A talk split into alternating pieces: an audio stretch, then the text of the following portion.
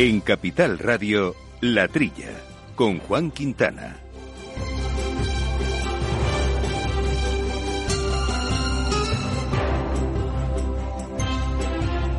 Muy buenos días, gente del campo. Buenos días, amigos del campo y de sus gentes. Bienvenidos a este año 2023, a este primer programa del fin de semana nuevo de estos eh, periodos que esperemos sea magnífico para todos nosotros, también para nuestro campo. En fin, eh, los eh, vaticinios no son muy positivos, pero esperemos y seguro que así van a cambiar. Lo que no va a cambiar es este programa que seguirá estando con vosotros en esta en este nuevo año y como siempre, programa que hoy en concreto nos lo hace técnicamente Jorge Zumeta y aquí en los micrófonos pues eh, Jaume Segales. Jaume, muy buenos días. Hola, muy buenos días a todos. Espero que los Reyes Magos hayan sido muy buenos con todo el mundo porque habéis sido buenas personas. Yo creo que sí, ¿no? A mí juguetillos no me han traído, pero bueno, algunas cositas sí, ya, ya, os contaré luego fuera, fuera de micrófono. Y Jesús Moreno, Jesús, ¿cómo estamos? Hola, muy buenos días, Juan. Pues nada, digo lo, lo que llame, que espero que los reyes hayan sido como vosotros buenos y generosos. Seguro, seguro que sí, porque los oyentes de la tía de Capital Radio son buena gente, así que estarán todos eh, satisfechos y, como decíamos, optimistas a partir, a pesar de los malos augurios que dan para este 23. Seguro que es como la climatología, que siempre dicen que va a ser un invierno, este decía un invierno va a ser súper nevado, súper frío, etcétera. Y fíjate, las previsiones han ido por los suelos, así que esperemos que las económicas también, también sean así. Oye, pues hoy vamos a hablar de dos temillas eh, interesantes en, en, el programa de hoy. Uno ya anticipamos, si recordáis, la semana pasada, que fue dentro de esa lluvia de, de normativas que se aprobaron en el último Consejo de, de, Ministros de 2022. Hubo una que es que ha sido muy mediática y que es la de las llamadas macrogranjas, entre otras cosas porque nuestro ministro Garzón la puso de moda con esta entrevista en The Guardian hace, sí. hace unos cuantos meses y, en fin, la sacó hasta de nuestras fronteras. Pero bueno, veremos con José Luis Sevilla Fuerte, que es técnico de Asaja, qué valoración hace de esa norma, porque es una norma que en principio sido bien aceptada por el sector, pero no de forma unánime. Hay discrepancias y queríamos conocer un poquito su visión de este, de este asunto. Y hoy vamos a charlar también un poco más en profundidad, porque siempre hablamos con él, con nuestro querido compañero Pablo Maderuelo, que nos da, nos da voz y nos da vida a esta sección de la España medio llena, pero también anticipábamos que han puesto, han, eh, han producido una muy bonita serie, una miniserie que se llama Huellas eh, en la Tierra, que ya está incluso en Prime eh, Video.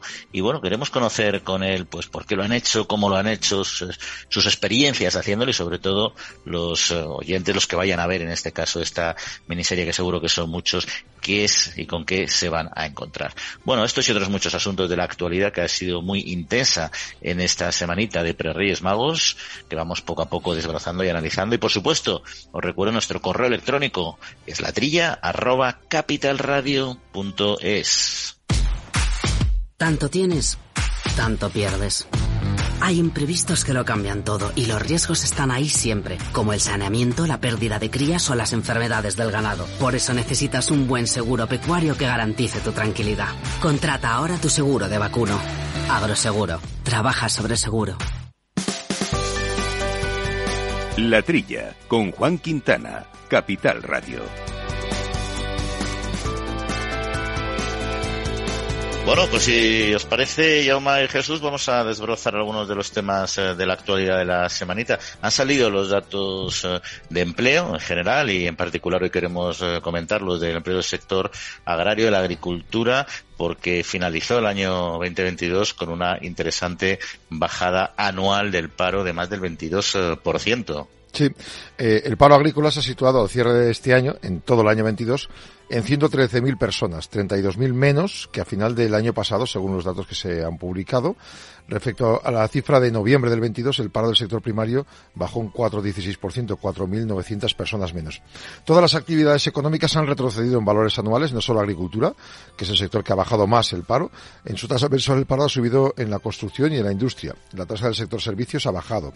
Eh, Andalucía encabeza la lista del paro agrícola, 94.000 están, 49.000, perdón, están registrados en Andalucía. Comunidad Valenciana son 8.000. Eh, son 10.000 y en Castilla-La Mancha 8.000 eh, parados. En cuanto a la afiliación, el sistema especial agrario del régimen general de la seguridad social ha cerrado con una media de 707.000 cotizantes, 48.000 menos que el año 21. Y en el RETA, en el régimen de, de trabajadores autónomos, hay 261.000 dedicados al sector primario, una caída anual del 1,08%, 2.800 personas. Hay que destacar que en cuanto a autónomos, este matiz, el año pasado la cifra de autónomos generales, no solo del campo, sino de todo, ha sido solo 5 más que el año anterior. Y se calcula que han cerrado 20.000 comercios. Es decir, que el hecho de que en el campo el paro eh, de los autónomos sea mayor que en el resto, o, porcentualmente haya crecido más que en el resto, es, es algo que está pasando en todos los sectores. Sí, es un tema. Eh, Jesús, no sé si estos datos del paro que tú generalmente no, no te suelen decir mucho, ¿no? Porque. Eh, bueno, ya sabes, no, ya sabes cuál es mi opinión, Juan. Hombre, no me extraña que, que haya menos paro en la agricultura. Está muy unido a las cosechas. Si una cosecha viene mediana, o si viene mala, más paro. Si viene mediana, menos paro. Y si una cosecha viene buena, en cualquiera de los sectores, pues hay menos paro. No me extraña. Yo quiero hacer una, esta, una referencia a esta, eh, este eh, esta cosa que se, que, se, ha inventado el gobierno que se llama fijo discontinuo. Mira, toda la vida de Dios, vamos, yo estoy en La Mancha muchos años y en la vendimia venían siempre los mismos, o sea, que eran fijos, pero discontinuos. Estaban un mes vendimiando y, y a lo mejor iban a la fresa, pues estaban dos meses trabajando y diez meses en el paro. Y esto lo considera el gobierno como empleados. Los fijos discontinuos eh, no, no son fijos, porque si son discontinuos, eh, eh, no son fijos. Quiero decirte que esto, toda la vida de Dios, ya vuelvo a repetir, que ha habido estos fijos constantes. Venían las mismas familias que venían a, a venir a una casa, venían todos los años. Luego eran fijos pero discontinuos, quiero decirte. Y, eso, eso no, no forman parte del paro. A ver, es que ah, por lo que eh, había, ah, por ejemplo, en los estadios, cuando yo estaba en deportes, los, los campos de fútbol tenían fijos discontinuos todo el año porque trabajaban dos días a la semana, tal. Pero era un porcentaje muy pequeño de la población. Al meter ahora, al no permitir esos contratos, eh, eh, contratos normales de obra o temporales, y meterlos todos como fijos discontinuos, ahora sí que hay un desfase. Es decir, eh, por ejemplo, eh, un contrato que había temporal, eh, pues del campo de una cosecha, luego podía trabajar tres meses más tarde en otro sector.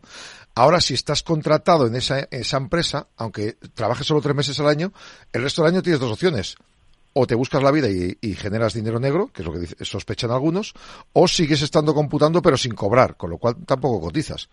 Ese es el problema de que los datos ahora mismo, claro, si pusieran esos datos como hace dos, un año, España no hubiera recuperado empleo este año. Y, Efectivamente. Que creo que hay 400 y pico mil personas que, que, forman parte de... Claro, los, los, cuentan como fijos cuando realmente el año pasado los contaban como parados. Si sumas esos 400.000 como parados del año pasado, el método cambia. Totalmente. Y luego en el tema agrícola me parece un dato un poco un poco engañoso. O sea sobre el papel está muy bien que haya menos eh, que haya menos paro que se haya reducido en 32 mil y pico personas el, el paro agrícola pero claro eso no casa mucho con que se reduce el paro pero por otro lado se reduce el número de, de cotizantes mm. y, y, también se reduce el número de contratos, ¿no? Tiene que ver con lo que decís, pero también con que hay muchas personas en un momento dado que están en el paro y que lo que hacen es encuentran salida en otro sector, con lo cual se, se reduce el paro agrícola, pero el sector se sube, se sigue contrayendo, que es claro. A mí lo que me preocupa es que hemos pasado 707.000, eh, casi 708.000 cotizantes, mm. eh, no, o sea, nos hemos quedado en 708.000 cotizantes antes prácticamente son esta pérdida de 48.000, 49.000 eh, trabajadores del sector, ¿no? si, eh, calculas esos 48.000 menos, más los 32.000 que te suman a, de resta del paro, son setenta y tantos mil que podemos sospechar que es lo que está diciendo Jesús, que son gente que antes tenían contratos que, que contaban como paro en la mayoría de meses y que ahora mismo contratan, cuentan como trabajando pero no están trabajando. Pues nada, pues ahí están. En todo caso, los datos son esos, eh, pero dejan algunas dudillas como, como suele ser habitual. Los datos eh, son, muy, son, son, muy claros, pero cuando se profundiza generan estas incertidumbres. Oye, y también el, el tema interesante que ha publicado esta semana, se ha publicado esta semana que ya se conocía, ¿no? Del Ministerio de Agricultura, Pesca y Alimentación son las ayudas de, de, más de 12 millones de euros a 23 proyectos innovadores del, del sector agroalimentario y forestal, ¿no? Dentro de los fondos estos Next Generation. Efectivamente, de esos proyectos, 14 están en una línea estratégica para la eficiencia en el uso de recursos a través de la agricultura, de precisión e inteligente, digitalización y modernización de la maquinaria y los equipos de producción, 7,2 millones. Otros seis proyectos son energías renovables, economía circular, bioeconomía, 3 millones y medio, Otros tres restantes son cadenas de distribución cortas y mercados locales, 1,42. Y en los 23 proyectos habrá 217 entidades, incluidas 26 universidades. Andalucía se lleva la mayor parte de esta ejecución de proyectos, 16, Madrid 14, Castilla y León 13. Eh, estos son datos, a mí me parece poco dinero para tantos proyectos. Bueno, sí, sí, se hace la división, Jaume. Si, si divides 12,5 millones de, euros en 23, pues eh, no toca eh, ni, a medio, ¿no? Claro. y entonces, si luego eso lo, divides en, en, en, tres años, porque esto es este 23, el 2023, el 24 y el 25, pues resulta que son... Ciento y pues, pico mil euros por año, por proyecto. No, la, idea no, no parece mala, siempre que haya agilidad y, haya solvencia en que esto se, se, pague eh, en su momento y, sin dilación, pero vamos, la, cantidad se, se, diluye. Claro, pero por ejemplo, eh, Juan, sabéis más de esto vosotros, pero cuando dices energías renovables, solo con que alguien ponga instalación, no sé, solar en su, en su explotación, ya se lleva más de 8 o 10 mil euros el gasto. Entonces, quedas para 10 personas al año. Sí, son proyectos que a veces son también proyectos piloto, etcétera, y, bueno, lo que están buscando, porque luego verás que también hay bastantes eh, entidades de investigación, universidades, etcétera, ¿no? Ahí son, eh, a ver, a mí si estos proyectos sirven como, como escaparate para testar determinados eh, sistemas y que luego inspiren a otros eh, estas personas del sector, pues bien, bienvenido sea, ¿no? Entonces, fíjate, aquí el, la comunidad autónoma que, que más representación, que más participa es Andalucía. Curiosamente, cuando veíamos justo una noticia anterior, no es que tenga que ver una cosa con la otra, pero que es un poco para que veamos los extremos, ¿no? Que es la comunidad autónoma con diferencia con más, con más paro, ¿no? Que tenía casi el cuarenta y pico por ciento del paro nacional se lleva a Andalucía. O sea, que hay, hay como una poca actividad agraria, pero realmente una, una muy alta actividad en, en iniciativa innovadora, ¿no? Que son, cosas así. Sí, pero Juan, es que fíjate, eh, todo lo que sea mejora de, en, en, estructuras es a lo mejor gente que se despide. Es decir, si, si, tú mejoras una, una, una explotación con, con tecnologías modernas, pues quiere decir que eso va en contra de, a, a lo mejor puede ir en contra de la, mano de obra. Quiere decirte que lo que no va por un lado, pues eh, eh, hace daño por otro. Pero en fin, es mucho mejor que, que se, que se actualicen las industrias y, las instalaciones, que duda cabe. Lo que me llama la, atención que, que el, el reloj montante va a investigación, cuando sería el sitio donde más habría que invertir. Mm, sí. Exacto. 100% de acuerdo. El I+D es esencial y en eso vamos con, con bastante retraso. Y eso no quiere decir que no haya eh, investigadores, entidades de investigación punteras en el sector agroalimentario en España, que las hay, ¿eh? Y tenemos eh, zonas como Almería, que son referencia mundial de, de, lo que es la investigación, por ejemplo, en, en, el sector hortofrutícola, ¿no? Sobre todo en, hortalizas en ese caso, ¿no? En hortícola, ¿no? Así que en España en eso somos avanzados, pero, pero faltan, eh, faltan recursos. Sí que es verdad que la investigación ha pegado un pequeño empujón, pero quizá en la parte más agraria en estos últimos años, sobre todo en, quizá en la parte más clínica y más médica, y a lo mejor se ha detraído de, sectores como este, ¿no? Porque es verdad que el tema del COVID ha potenciado el que se oriente muchos fondos de I más D al sector salud. Y al final no, hmm. eso no es un chicle, ¿no? No, se, estira indefinidamente, ¿no? Ah, y aparte ya sabemos que Europa es un espacio de grandes servicios, pero no estamos en la cresta de la ola de, de muchas producciones, ¿no? Pues si, os parece pasamos a un, un último tema de este primer bloque, bueno, a un tema en cuanto en todo caso interesante, porque trae cola lo de la semana pasada, sí, del IVA, otra de ¿eh? las normativas, que fue el tema, el tema del IVA y sobre todo dejar fuera eh, la reducción del IVA a la carne y al pescado y algunos otros productos también, como la miel, los yogures, etcétera. Efectivamente, varias asociaciones, muchas, eh, han reclamado primero efectivamente que, bueno, insinúan incluso que la no bajada del IVA a la carne y el pescado es una intención política. No sé si se acordaban de Garzón, por ejemplo, aunque Sánchez dijo que un buen chuletón al punto le gustaba. Y, es un malestar creciente en el sector cárnico. Recuerdan, en este caso, por ejemplo, el pequeño y mediano comercio de Pimec, eh, Alex Goñi, eh, recuerdan que eh, se han quejado en otras ocasiones de campañas que se lanzan para fomentar el consumo y que justo en estas, pues tampoco invierten. Y luego, como tú decías, se pide también, además de las carnes, a los yogures y a la miel que se le rebaje el IVA, porque dicen que una cesta de la compra que no incluya estos alimentos realmente no es totalmente saludable. Es fundamental yogures, miel, carnes y derivados cárnicos que estén en esta reducción. Las muchas patronales que se han unido para reclamarlo ponen mucho énfasis en la infancia especialmente, el entorno más afectado por la crisis económica. Es decir, que si hay que ayudar a las personas que están con apuros, es mejor que los niños tomen sano eh, alimentos de estos, de este tipo, a, que luego pues no tengan ese dinero y tengan que comer, no sé, comer procesados, que es mucho peor para ellos, ¿no? Hombre, todas, las, todas las recomendaciones que hay sobre dietética y sobre la famosa dieta española mediterránea es que comas pescado tres veces por semana. Oiga, pues es así como lo que hay que hacer, no, no, baje mucho el IVA del pescado, ¿no? Y luego hay, hay contradicciones. Me, me parece que en el programa de hoy tenemos una, una información sobre Intercom o sea que eh, quieren eh, eh, quieren mejorar la, venta de conejos y, no bajan el IVA de, la carne. Son, son cosas contradictorias, me, me parece a mí. Sí. Bueno, a, los del conejo la semana pasada creo que hace dos semanas comentamos que, que, efectivamente les van a ayudar, van a poner algo de dinero para que hagan un convenio de, de, promoción en, campañas de publicidad, pero claro, es, es, contraproducente. O sea, tú inviertes dinero para anunciar come carne de conejo, pero yo no te bajo el IVA, ¿no? Sí, pero no, ese, No, no, no, no, que, que, que, que, decía que 100% de acuerdo, que es que no tiene ni pies ni cabeza, o sea, imprescindible el apoyar el, y incentivar el consumo del conejo, lo hemos mencionado aquí muchas veces, es un sector muy complicado, con unas singularidades y una evolución del consumo a la baja, y no porque el sector no haga malos deberes, sino sobre todo por una cultura en el consumo y en, y, en la interpretación y en entender el, conejo como, como un animal de compañía, como una mascota, y eso ha perjudicado mucho al sector, y evidentemente hay todo un tejido socioeconómico detrás que hay que cuidar e incentivar el consumo es importante, ¿no? Con lo cual esto de, de, de, clasificar, es que a mí cuando no me gusta nada cuando empieza determinadas personas con no sé qué criterios establecen esto aquí y esto allá, con las connotaciones y las implicaciones económicas que tiene, ¿no?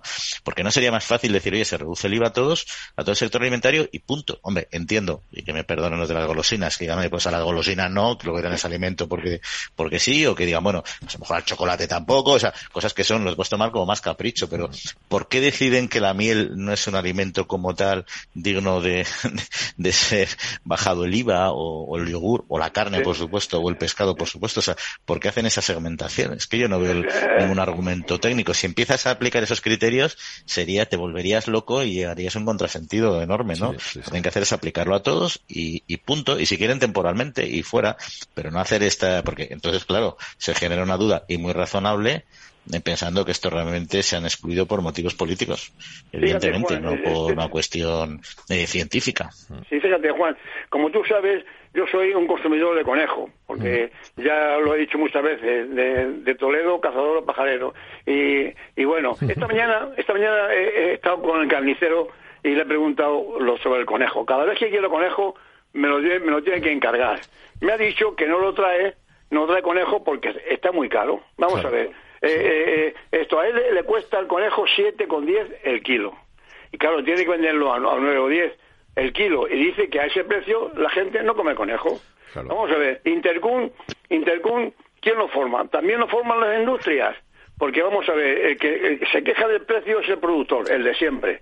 los conejos los producen los, los, estos de, de, productores, se los llevan vivos los mataderos y, lo, los despiezan, los matan y lo distribuyen y, no sé dónde está la diferencia. A 7 con 10 le cuesta, que me ha enseñado a mí la factura, mi, carnicero, un kilo de conejo a, una carnicería. Claro. Ahora te imagínate, si estás en el lineal y dices voy a escoger entre pollo y conejo para la familia, y un pollo así pequeñito y tal, te puede costar, yo qué sé, 8 euros, y un conejo te va a costar 12, el que no tenga dinero va a tirar a lo barato. Pues, pues, eso es lo que te quiero decir. Está claro.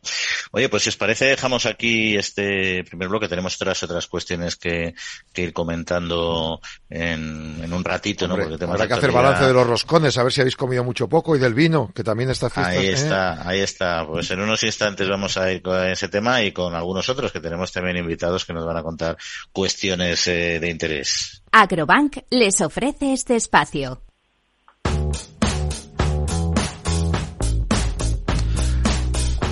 Pues eh, Juan y Jesús está nuestro invitado José Luis Villafuerte escuchándonos. Eh, pues sí, sí, eh, José Luis Villafuerte, técnico de Asaja. José Luis, muy buenos días. Hola, buenos días, ¿qué tal?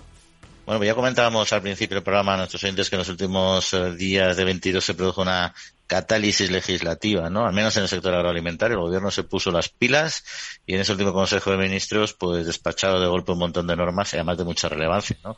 Normas de impacto que, de las que iremos hablando poco a poco, pero hoy nos queríamos centrar en este Real Decreto, ¿no? En el, el 1053, el 20, 2022 de, de normas básicas de ordenación de las granjas bovinas. Y se tratan muchos asuntos, pero en concreto hay uno particular y controvertido, eh, mediáticamente hablando, también en el ámbito político incluso, que es la prohibición de las llamadas macrogranjas. ¿no? Y este asunto, José Luis, queríamos que nos contaras un poco, eh, pues bueno, qué valoración ha hecho Asaja o hace Asaja, porque sí que parece que no hay consenso en el sector sobre esta, sobre esta cuestión. Eh, bueno, realmente el Real Decreto nosotros hemos hecho alegaciones en ese sentido y no, no han sido escuchadas como casi como muchas veces ocurre, ¿no? El sector eh, y en el, en el sector de vacuno está muy diferenciado lo que es la producción de, de ternero, de vaca nodriza, que son explotaciones extensivas, y luego pues hay otro sector que es fundamental porque es el segundo pilar, digamos, de la producción de vacuno, que son las granjas intensivas donde se ceban los terneros. Estas son lo que denomina el, el Ministerio como macrogranja, o sea, eh, explotaciones semi-semi estabulados los terneros donde se engordan. Esas granjas son fundamentales para que puedan subsistir también las extensivas, porque si no tenemos quien nos compre los terneros, tenemos que quitar las explotaciones ganaderas extensivas. Entonces, eh, estamos en contra de la limitación de la capacidad que han puesto, porque realmente eh, en las explotaciones bovinas ya están reguladas y todas tienen su informe de impacto ambiental, todas tienen su, su balsa de purines en la que necesita tenerlo, o sea, están reguladas perfectamente y no, no entendemos por qué poner un límite al tamaño. Porque además ese, ese límite, eh, ¿por qué? O sea, ¿han explicado en qué, en qué se basa esas, esas 150 unidades de ganado mayor, que es lo que han establecido el límite máximo? Pues no, realmente creemos que eso ha sido de una forma arbitraria por poner un, un límite, pero no, no tiene ninguna, ninguna eh, base científica ni técnica, porque realmente a mayor número de terneros, mayor capacidad de almacenamiento de estiércoles tiene que tener la explotación, eh, mayor retirada o mayor frecuencia en la retirada de, de, de esos eh, estiércoles o de esos, digamos, subproductos que genera la, la, la producción bovina, o sea que a mayor tamaño, mayor control y mayor gestión. No entendemos por qué el tamaño tiene que ser un problema. Habían dicho, o, un matiz que me pareció entender es que querían que hubiera explotaciones, entendamos como familiares, es decir, pequeñas y medianas. ¿Esa sería la cantidad habitual para una explotación pequeña mediana? Eh, bueno, es que realmente, ya te digo, en, eh, yo te hablo, vamos, el sector nuestro en, Andalucía fundamentalmente son explotaciones extensivas. Eh, sí, es verdad que hay un núcleo importante donde no podemos olvidar de, productores de vacuno de leche, que también son vacas, mm. que están semi-estabuladas o estabuladas, pero que están perfectamente reguladas y el impacto medioambiental que tienen, bueno, pues, pues cumplen una norma, y requisitos que están, que están ahora mismo ya eh, publicados. No, no, no tienen por qué ponerse un tope al tamaño, puesto que a mayor número de animales, pues, pues mayor instalaciones de almacenamiento de esos subproductos y mayor frecuencia en la retirada, o sea que, no entendemos por qué el tamaño tiene que ser un problema. O sea que digamos que sería más ecológico tener una granja con 2.000 piezas, con 1.500 cabezas que dos granjas a dos kilómetros de distancia con 750 cada uno. Exacto, además precisamente estas esta granjas grandes son las que más profesionalizadas están y son las que mm, mayor control tienen.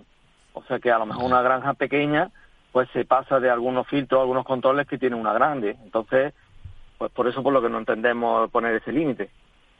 ¿Y, hay más, hay muchas granjas que superen este, este límite en la actualidad? Pues realmente, ya te digo, en Andalucía no, no las hay porque el tamaño de producción aquí es, es menor, pero sí en Castilla-La Mancha, Levante, donde hay grandes, digamos, eh, cebaderos de, de terneros y ahí sí hay, hay explotaciones que pueden que pueden superar ese tamaño, pero realmente, ya te digo, son fundamentales para que subsistan las demás. Es que, es que nosotros tenemos que vender los terneros a alguien y estas explotaciones, mientras el tamaño es lo que te da competitividad. Cebar un ternero no es rentable ni, ni, ni 10, ni 100, ni 200. Hay que cebar mucho para que sea rentable. Por eso el tamaño, no porque a, a un señor se le ocurra pues poner una granja mientras más grande mejor, ¿no? Es para rentabilizar las instalaciones y las innumerables inversiones que tiene que hacer para cumplir pues todos los requisitos medioambientales que tiene que cumplir. Entonces el tamaño, eh, mientras más tamaño tenga, pues digamos, más amortizo las instalaciones que tengo que tener. Y más personal contrata, ¿no? Exacto, claro, claro, o sea, es mucho más, creemos que, que puede ser, el tamaño no es un límite, o sea, puede hacer que la granja sea mucho más eficiente que otras más pequeñas. Y a mayor volumen de negocio, pues mayor inversión en, en eh, bueno, pues en sistemas de, de control de todos estos, en teoría, contaminantes que pueda generar. Oye, y otra cuestión, eh, porque claro, al aplicar ese límite, es la competitividad del sector. En el, en el vacuno que ahora lo mencionabas, en el lácteo es lo mismo, evidentemente, ¿no? Si, si limitas la, o sea, ya aplicas menos economía de escala, ¿no? Estos límites, eh, son, no esta norma, que lógicamente es un real decreto, solo es de aplicación en España, pero ¿qué política tiene la Unión Europea en su conjunto sobre esta cuestión? ¿El resto de los países aplican también estas eh, limitaciones o en eso vamos un poco por libre? Eh, yo creo que España se ha ido un poquito más por, libre. Eh, no hay esta limitación en otros países, o por lo menos no tan restrictiva como, como aquí en España. Entonces, pues eh, ya os digo que realmente es un contrasentido, puesto que, que estamos intentando que haya explotaciones profesionales, pues que se ponga un límite al tamaño, al crecimiento. Es que eso es es como si, no sé, una cadena de supermercado a Mercadona le dijéramos que ya no puede abrir más. Y si es su, su negocio y su tal, y cumple los requisitos, pues oiga, es que esto es, es que, lo, es que el agricultor ganadero es un empresario. Y si necesita crecer, pues tiene que crecer, siempre y cuando pues mm, cumpla todas las normativas medioambientales que, que se le exigen. El decreto habla de las nuevas. ¿Las existentes pueden mantenerse así años, por tanto, incluso seguir creciendo? Eh, bueno, seguir creciendo en teoría no, o sea, pueden permanecer como están, hombre, seguir creciendo siempre que no sobrepasen los límites de, que ahora establece la normativa. O sea, las que ya están existentes, pues le dan un, hay una serie de requisitos que deben de cumplir y le dan unos años para adaptarse y otras, pues bueno, que pueden seguir funcionando de momento, pero pero en el momento que haya que hacer una mejora, un cambio de titularidad o cualquier tipo de, de gestión, pues la administración aprovecha para que se cumpla la normativa vigente. Entonces es muy difícil que una explotación pues pueda durar muchos años como está. Al final pues se tendrá que adaptar. O sea, el que tenga 4 o 5 mil cabezas tendrá que acabar pasando por el aro y dejándolo en 750. Sí, sí, sí. Jope. sí.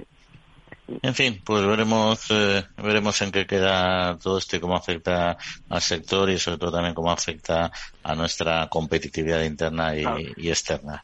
Eh, José Luis eh, Villafuerte, muchas gracias por ya que perdón muy brevemente digo que el tema de, de, que a los ganaderos porque yo aparte de veterinario también soy ganadero de vacuno y nos han colgado un San Benito de, contaminantes y para nada las explotaciones bovinas extensivas por supuesto lo son y las intensivas pues tampoco, porque están muy irreguladas. Imaginaros en el tema en la época del COVID, con la pandemia que ha habido, pues hay estudios de la bajada de contaminación ambiental tan importantísima que ha habido, porque paró toda la fábrica, pararon los vehículos, pararon todo, y sin embargo las vacas seguían estando ahí y la contaminación no ha crecido.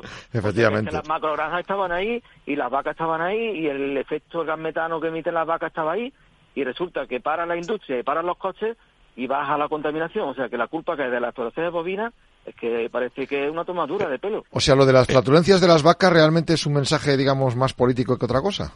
Totalmente, totalmente, porque aparte de vacas hay otros rumiantes silvestres, hay ciervos, hay un montón de animales que, que, que, le han colgado a las vacas un San Benito que, que, no entendemos. Hmm. Porque este Pero... lo, pero José Luis, ¿cómo no van a colgar unos amenitos si un ministro del gobierno español hace una entrevista en un medio británico que dice que los animales, que las granjas de gran tamaño contaminan el medio ambiente, maltratan a los animales y que después se exportan esos productos alimentarios que además son por ello de peor calidad? Cuando se dice una barbaridad como esa en un medio internacional, claro, es que los amenitos es que te los cuelgan y luego es muy difícil quitarlos. Ese es el gran problema. Claro, claro. Así es.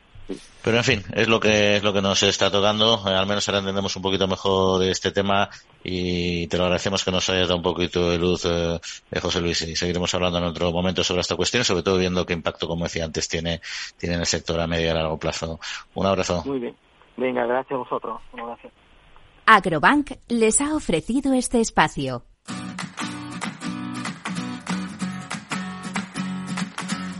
La Trilla, con Juan Quintana, Capital Radio.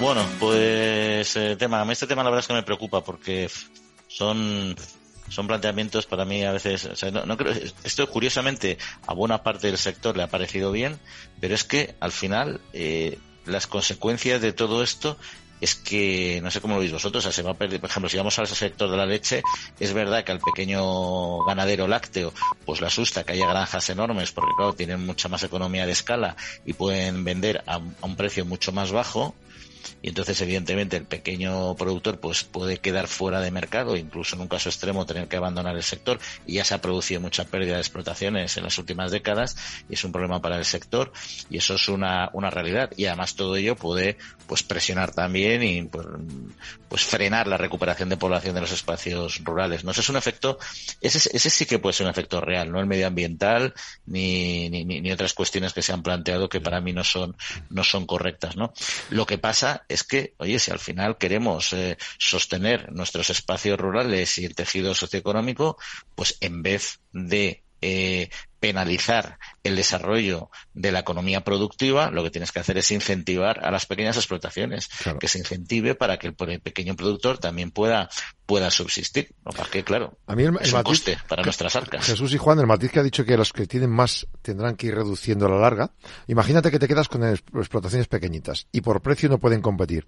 ¿Está prohibido que importemos leche de, de Alemania de otros países de Europa? Y dos, si es así, ¿habrá que subvencionar a estos para que puedan venderles la leche que les sale más cara porque tienen menos vacas? Bueno, no es que esté prohibido, es que de hecho entra mucha leche de Francia, entra en España. Entonces. Y a veces, y, y en, much, y muchos, en muchos momentos ha entrado a unos precios hundidos, porque Francia le sobraba leche y las ha sacado a precio de saldo. O sea, Francia es un gran productor. Y esa, esa leche que ha entrado de fuera ha estado por debajo incluso de los precios de producción en España, muy por debajo, ¿no? Y eso es lo que ha, ha presionado el sector a la baja, ¿no? Es decir, hay un mercado ahí eh, complicado, complicado. Pero, pero bueno, es, es lo que hay. Se ha aprobado esta norma, pues habrá que ver ahora cómo, cómo afecta. Pero lo que tú has preguntado, eh, Jauma, que lo voy a plantearte yo también, me parece una pregunta muy buena, porque al final, o sea, si un empresario quiere invertir en 2.000 cabezas de ganado, lo va a hacer. Claro. A lo mejor le, le, van a obligar a montar dos, dos explotaciones. Evidentemente, en vez de 2.000 tendrán que ser 1.800 porque pierde economía sí. de escala y tal, ¿no? Y esas dos explotaciones eh, son, son menos contaminantes que una sola de 2000? Pues 100% de acuerdo con nuestro invitado. No. Tienes mayor control, tienes mayor capacidad de recurso para invertir en cuestiones medioambientales, que por otra parte son preceptivas. Entonces a mí es un, una, una herramienta que a mí personalmente no me gusta, el tema de las macrogranjas. Eso mismo que tú has comentado, Juan, de la, los pequeños productores de leche, eh, que a la larga yo, yo creo que se les hace un favor, porque vivir pegado a 8 o 10 o 12 vacas eh, como autónomo, pues que no tiene viabilidad. Eso mismo que, que, que, ha ocurrido con ese sector. ¿Os acordáis cuando cuando empezaron a, poner en España los supermercados? ¿Qué pasó qué pasó con las tiendas de, de barrio? ¿Qué, qué, qué, qué, pasó con, la, con el charcutero, con el, el, el, el, ultramarino pequeño que había en cada barrio? Pues tuvieron que cerrar todos. ¿Eh? Y, y, eso es un cambio que hay de la sociedad, de, de, de, de desarrollo, y además, además con otra particularidad, que creo que a, un, a, a, a, una familia que está viviendo con 15 o 20 vacas, que no tiene cambio, cambio generacional, pues yo creo que esto va a hacer un favor, tenían que indemnizarle para quitar las vacas. Ya, sí. es, eso, o lo otro que decíamos, que es, oye, pues si efectivamente juegan un papel, porque a lo mejor el, en el desarrollo y el mantenimiento de, del medio rural juegan un papel diferente que el pequeño tendero en, una, en un barrio de ciudad, por ejemplo, ¿no? Bueno, pues si, si, si desempeñan un papel fundamental para el Estado, digamos, para nuestro país, para nuestra sociedad, oye, pues que se les incentive, ni siquiera digo que se les pague necesariamente, que se les incentive para poder poder mantener esa explotación sabiendo que, que, que, no es viable a lo mejor del todo, pero bueno, que juega otro, juega otro papel en la, en los espacios rurales que no es meramente económico, ¿no? Pero bueno, y luego también a mí es que macrogranja es que es muy peyorativo, ¿eh? Sí. O sea, yo creo que son granjas, o sea, explotaciones de alta eficiencia. Macrogranja parece que estás hablando todo lo macro de macrogranja, parece que es una cosa como desproporcionada y a mí la verdad es que se, se han creado muchas, muchos sesgos en este tema, pero bueno, que han derivado al final en esto, que es lo que hay, no le demos más vueltas. Sí. A lo que hay que dar vueltas, como decías antes, eh, Jauma, es a los roscones de Reyes, ¿eh? porque joder, han tenido un año muy potente, como siempre, ¿no? Han trabajado, pero intensamente antes de estas fechas, que por cierto los hemos disfrutado todos. Yo, a mí me encanta el roscón de Reyes, mm. y a mí en concreto cada uno tiene sus manías. A mí me gusta sin relleno de nada, de ningún tipo, ¿no? Pero ya sé que los rellenos tienen cada vez más, más, más, más fama. No sé vosotros a qué sois aficionados, si al, al de nata, al de chocolate, al de nada, como soy yo, a todos. o algunos otros. Yo a todos. No, no hago... En Cataluña, por ejemplo, tomamos uno que es con, eh, con mazapán por dentro. Es, un, Pues, es una auténtica bomba. conocía. Sí, el, el roscón de reyes allí, el, tur- el turtel de reyes en, hecho en panaderías de estas asociadas, pues es eh, la base es parecida, lo de arriba y lo de abajo es parecido, pero dentro le ponen como, como si fuera mazapán, algo parecido a mazapán. Esto, yo, yo, eh, en, la, en la noticia que, que, que, que- que tenemos delante, habla de del roscón de la, de, de la mallorquina. Sí. Eh, na- nada que objetar, es una pastelería de toda la vida. Pero se han olvidado de la más antigua de Madrid, que no necesita publicidad, o sea que lo, la voy a decir porque vende todo, se, llama El Pozo El pozo. que está en el callejón del Pozo, Sí. entre la calle de la Victoria y la calle del Carmen. Esa es la pastelería que tiene el, el mejor, para mi gusto, el mejor roscón de Madrid, el auténtico. Es- y nada más. Es donde hay las, las colas de reyes, igual que en Doña Manolita, las de reyes para el roscón están ahí, Estamos efectivamente. de, acuerdo, estamos de acuerdo. Y yo estoy de acuerdo con vosotros en que el auténtico roscón de Reyes es el que tiene, el que no tiene nada. Ya, sí. Nada más que, nada más que eh, lo que tiene que tener un roscón.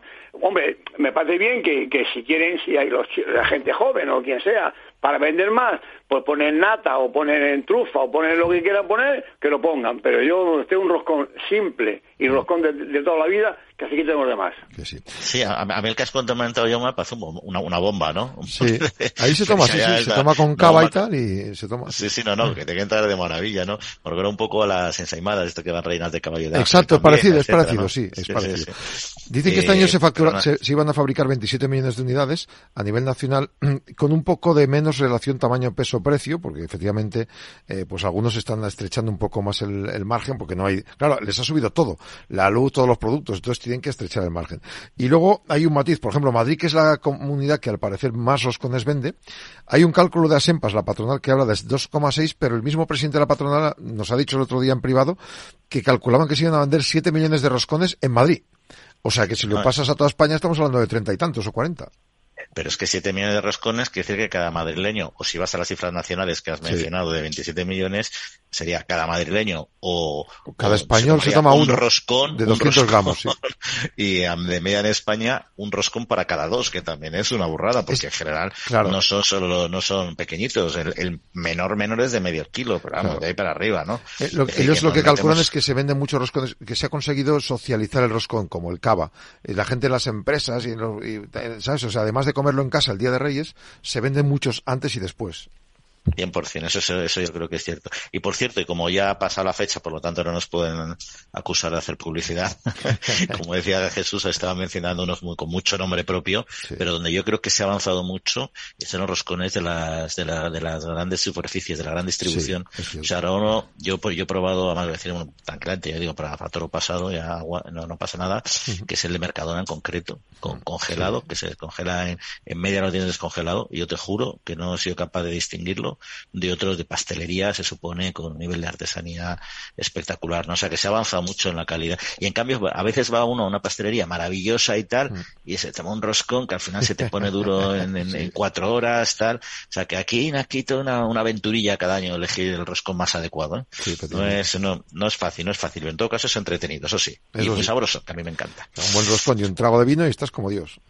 Y el vino que además ha aumentado mucho en, eh, bueno, en el 2022 eh, no se ha repuesto realmente de, del bajón que le ocasionó la pandemia, ¿no? Hay un- Claro. un- una caída importante, no sobre todo por el tema de la, de, de la, bueno, de la restauración, pero la guerra de Ucrania sigue afectando y se ha, se ha frenado un poquito, ¿no? La, la recuperación que Bueno, parece que sí, se iba este a año producir dicen que en, pospandemia. en el 22 se han vendido 110 millones de litros menos que en el anterior, o sea, 10 millones de hectolitros por 11,1 en el año 21.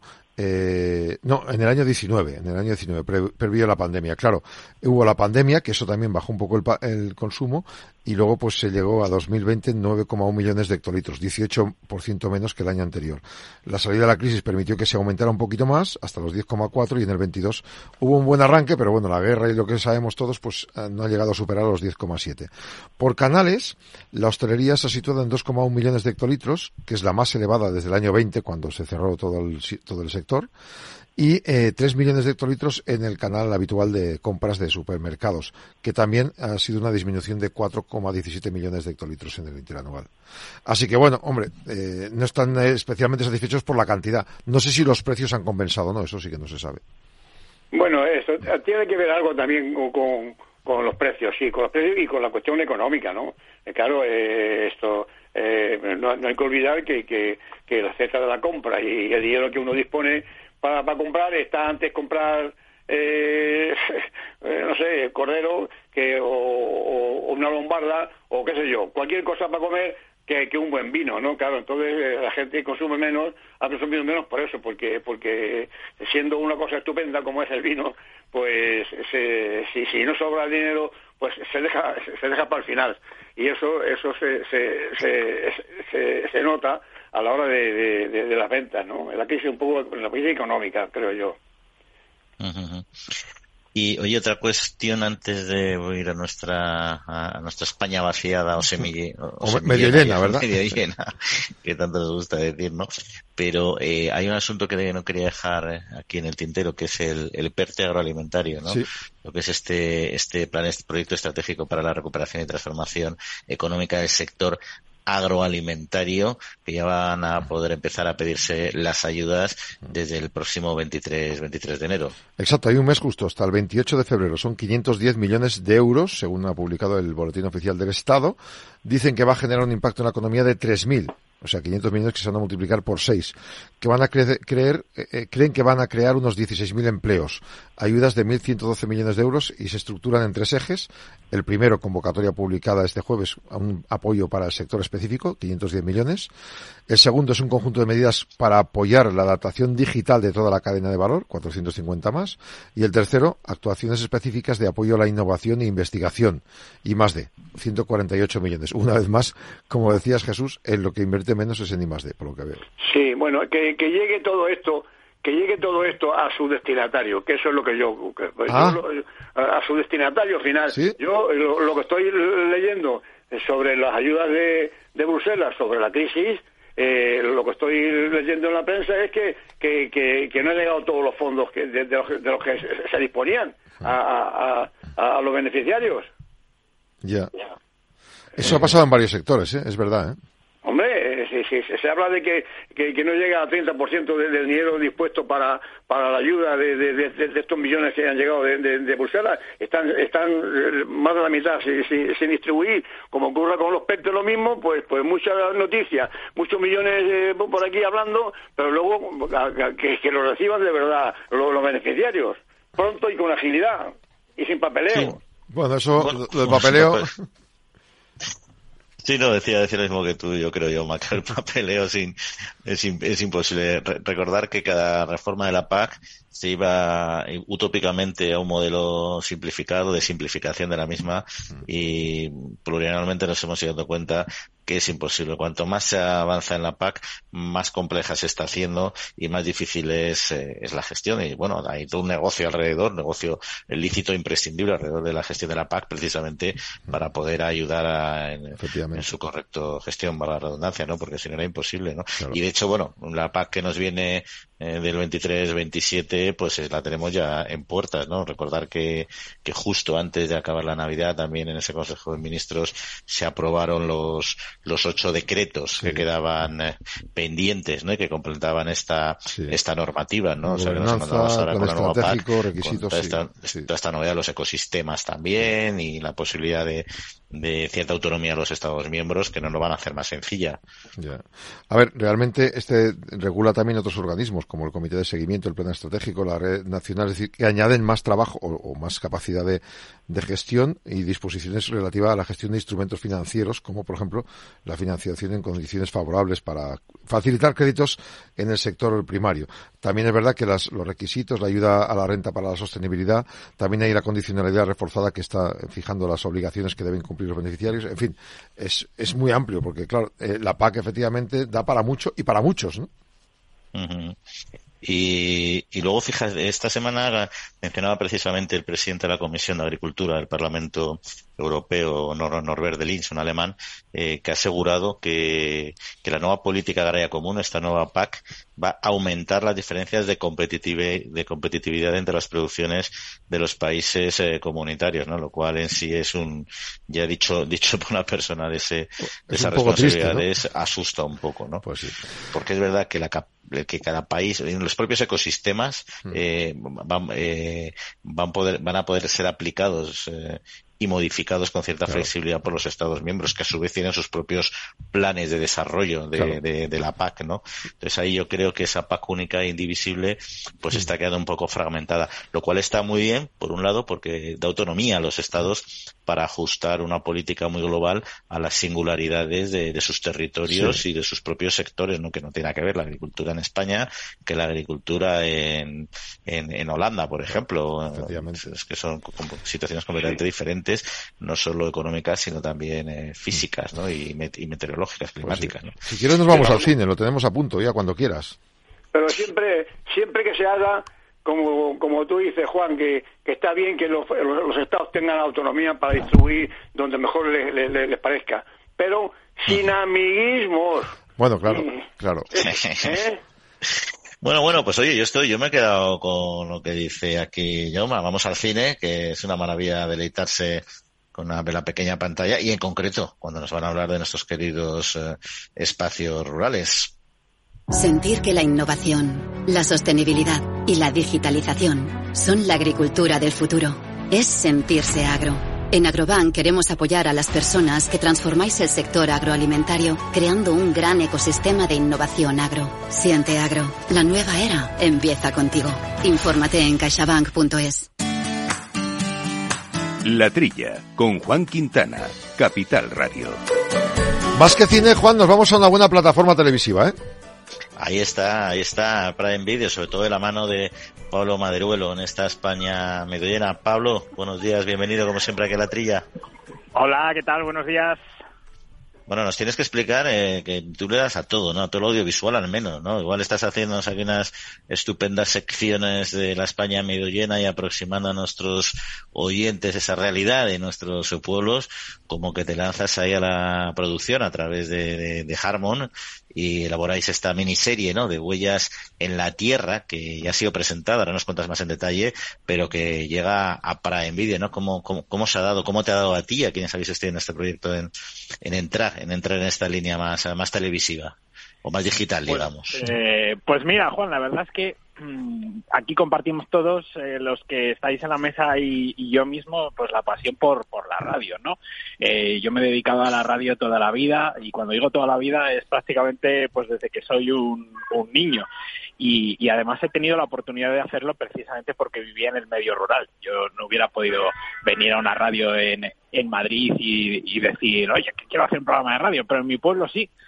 Entonces, bueno, pues eh, fruto de tantos y tantos años de audio, eh, pues llegó un día la reflexión de decir, eh, con la imagen tan poderosa que tienen nuestros pueblos, que tanta gente se va a ellos los fines de semana desde las ciudades buscando los paisajes, buscando pues eso que los hace pues tan merecedores del bienestar y de la calidad de vida, digo, es necesario ponerle imágenes a esto es necesario que la gente lo vea y no solo lo escuche, como por ejemplo hacemos aquí todas las semanas.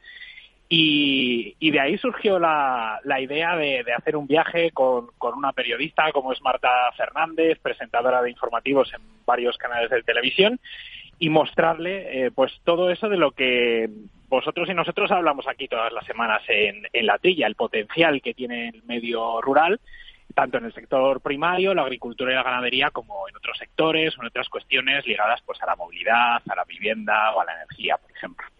Y de ahí surge este documental, esta miniserie, que se puede ver ya en Prime Video y en Apple TV. Eh, y que, bueno, pues mira, para este último fin de semana de las vacaciones eh, de Navidad, yo creo que es un plan perfecto. Eh, son cinco capítulos de 20 minutos cada uno y nos transportan por un montón de historias. ¿Vas, a hacer, ¿Vas a ser o vas a, ser Camilo José Cela de nuestros pueblos?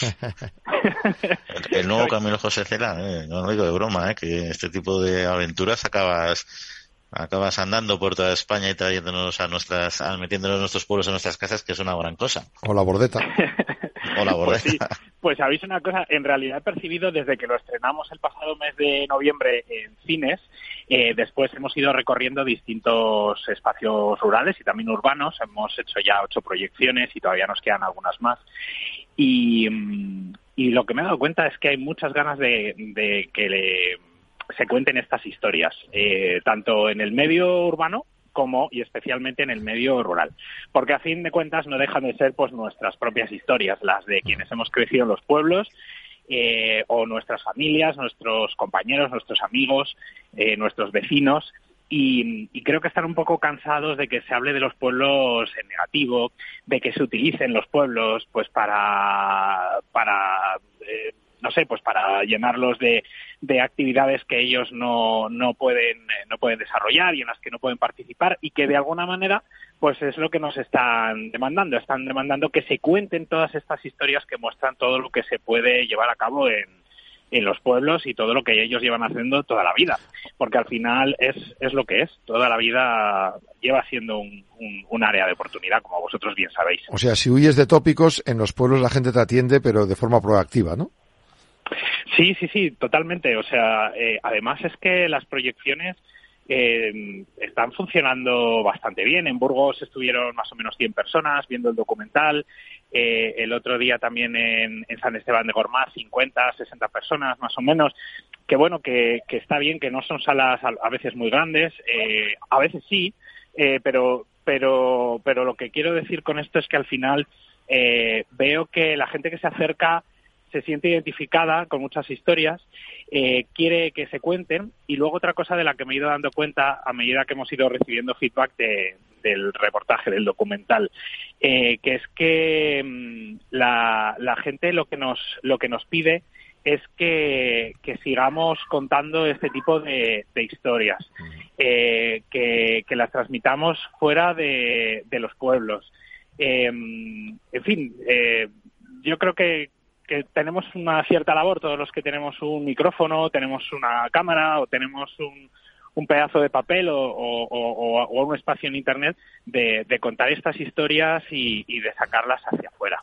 Uh -huh. Oye, eh, me imagino que habréis tenido muchas anécdotas en las uh, grabaciones, ¿no? Pues, sí, hacer sí, estos sí. reportajes no son fáciles, pero también son eh, muy, muy, muy placenteros y muy gratificantes, entiendo.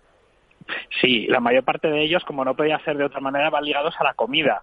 Eh, porque la verdad es que eh, hay quien nos dice, ostras, os paséis el documental comiendo. Porque, claro, o sea, imaginaos recorrer eh, prácticamente todo Castilla y León durante varios días. Eh, bueno, pues eh, la verdad es que íbamos probando de acá para allá, íbamos comprando cosas, eh, nos iban invitando a, a sitios. Eh, de repente nos veíamos cenando con siete, ocho personas eh, en la misma mesa sin saber muy bien cómo, ¿no? Pero, pero, pero era maravilloso porque la verdad es que la acogida de, de todo el mundo fue, fue espectacular. Sobre todo hemos visto gente con, con muchas ganas de hacer cosas, con mucha motivación. En el medio rural hay más emprendimiento que en el medio urbano y muchas uh -huh. veces es por, por necesidad. Eh, pues, eh, muchas veces nos lo cuentan aquí todas las semanas cuando, cuando hablamos con, sí. con esas personas que innovan y nos, y nos dicen, eh, pues por ejemplo, me acuerdo el otro día cuando hablábamos de quinoa del páramo, por ejemplo, pues eh, Juan Pablo y Raquel nos contaban, oye, pues eh, nosotros nos volvimos a, a León y, y, bueno, pues estábamos cansados, que si el maíz, que si el trigo, que si, bueno, pues dijimos, vamos a, vamos a darle una vuelta a esto, vamos a innovar, vamos a, a, a probar qué tal va la quinoa. Eh, y bueno, pues al final eh, yo lo que veo es que es gente que, que va dando ejemplo y que está generando además un estilo de vida que las ciudades están envidiando, porque al final es gente que vive desde, desde un ritmo pues eh, diferente, ni mejor ni peor, ni más rápido ni más lento, simplemente diferente y, y además pues que, que, muchas veces, como os digo, por, por necesidad, otras veces no, pues eh, se ven emprendiendo y desarrollando su, su propio negocio. Hace unos días entrevistaba a una chica que se llamaba Gemma, que os la presentaré más adelante, eh, que dejó Madrid después de un montón de años trabajando en un laboratorio em, y, se fue con su chico a, cultivar patatas.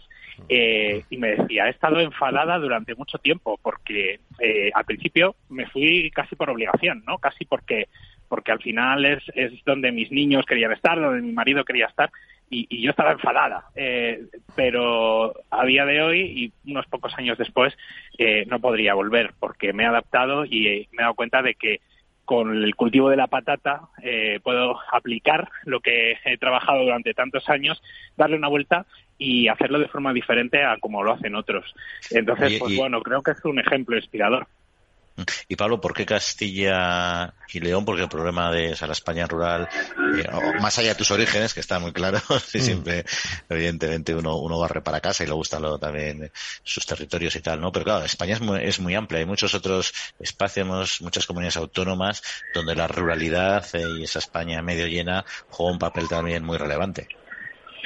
Pues mira, porque es que no puedo ser objetivo con Castilla y León, porque es que a mí me parece una de las comunidades más bonitas que tenemos en, España. Y, es que no me canso de recorrerla. Eh, eh, hace dos días estaba recorriendo eh, las antiguas vías verdes de la zona del río Eresma, en Yanguas de Eresma, en Segovia. Es la antigua vía del tren que unía Olmedo con, con Segovia. Son 80 kilómetros que se han reconvertido hace ya unos cuantos años en una senda eh, que es espectacular y muy poco conocida, por cierto. Em, yo a veces voy con la bici o, voy paseando y, y no me cruzo apenas con nadie. Y, y, es que ese es solo un ejemplo, pero es que tanto patrimonio, gastronomía, eh, pero es que los paisajes en los distintos momentos del año, con los distintos colores, son espectaculares y tengo la sensación de que Castilla y León históricamente todavía no se ha sabido vender turísticamente como debiera. Eh, y que hay muchísimo potencial por explorar y que si tuviéramos a veces los presupuestos que tienen en otros países para este tipo de cosas que, que, que, que, que, se puede invertir y se pueden hacer cosas para, para potenciarlo de forma conjunta, creo que, que podría pegar un pelotazo y de hecho ya veis como en las estadísticas de turismo rural eh, Castilla y León suele liderar. Eh, Es decir, eh, que, hay un potencial ahí. Bueno, vamos, vamos, a dejar un huequecito, Pablo, para Castilla-La Mancha, que nos acompaña Jesús, que seguro que algo, algo de defensa de su tierra va a hacer también, ¿no? Y de sus espacios rurales, ¿no?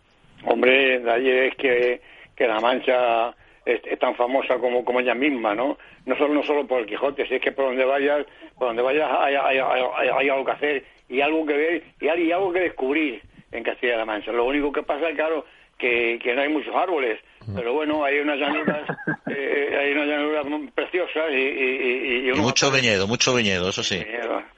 Pues montamos una ruta gastronómica de dos años y que se vayan Marta y Pablo a dar la vuelta a España comiendo y va a ser la pera. Pues sí.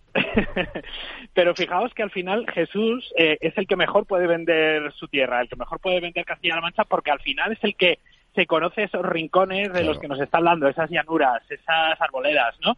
Y, y al final creo que tenemos como esa responsabilidad los que tenemos un micro y eh, conocemos nuestra tierra de ponerla en el mapa y decir, oye, que aquí está, sobre todo yo soy de una zona que, que, está a una hora y media, algo menos, de Madrid y realmente no es una zona muy turística, al contrario que otras zonas de la provincia de Segovia. te, veo que lo llevas en la sangre, pero lo que lleva en la sangre de la radio es el tiempo y se nos va acabando. El tiempo. Nos toca despedirnos, así que lo único recordamos la miniserie Huellas en la Tierra que ya se puede ver eh, en Prime Video y que recomendamos a todos nuestros oyentes. Pablo, pues muchas gracias por acompañarnos una semana más y que pasen muy buena, muy buena semanita. Igualmente, adiós. Y también nosotros nos toca ya despedirnos, Yoma, así que... No, que tenemos, la España medio llena y que esperemos que este año uno de los objetivos del programa, bueno, el programa y de todo lo que hacemos es que se siga llenando poco a poquito y tengamos más proyectos interesantes que contar, ¿no? Pues ahí está, y agradecemos a Jorge Fumeta, mandos de los controles técnicos, Jesús Jaume, buena semanita. Igualmente, pasadlo muy bien. Y al resto que nos escucháis, que paséis eh, buena semana y en siete días volvemos a estar con ustedes. Un saludito.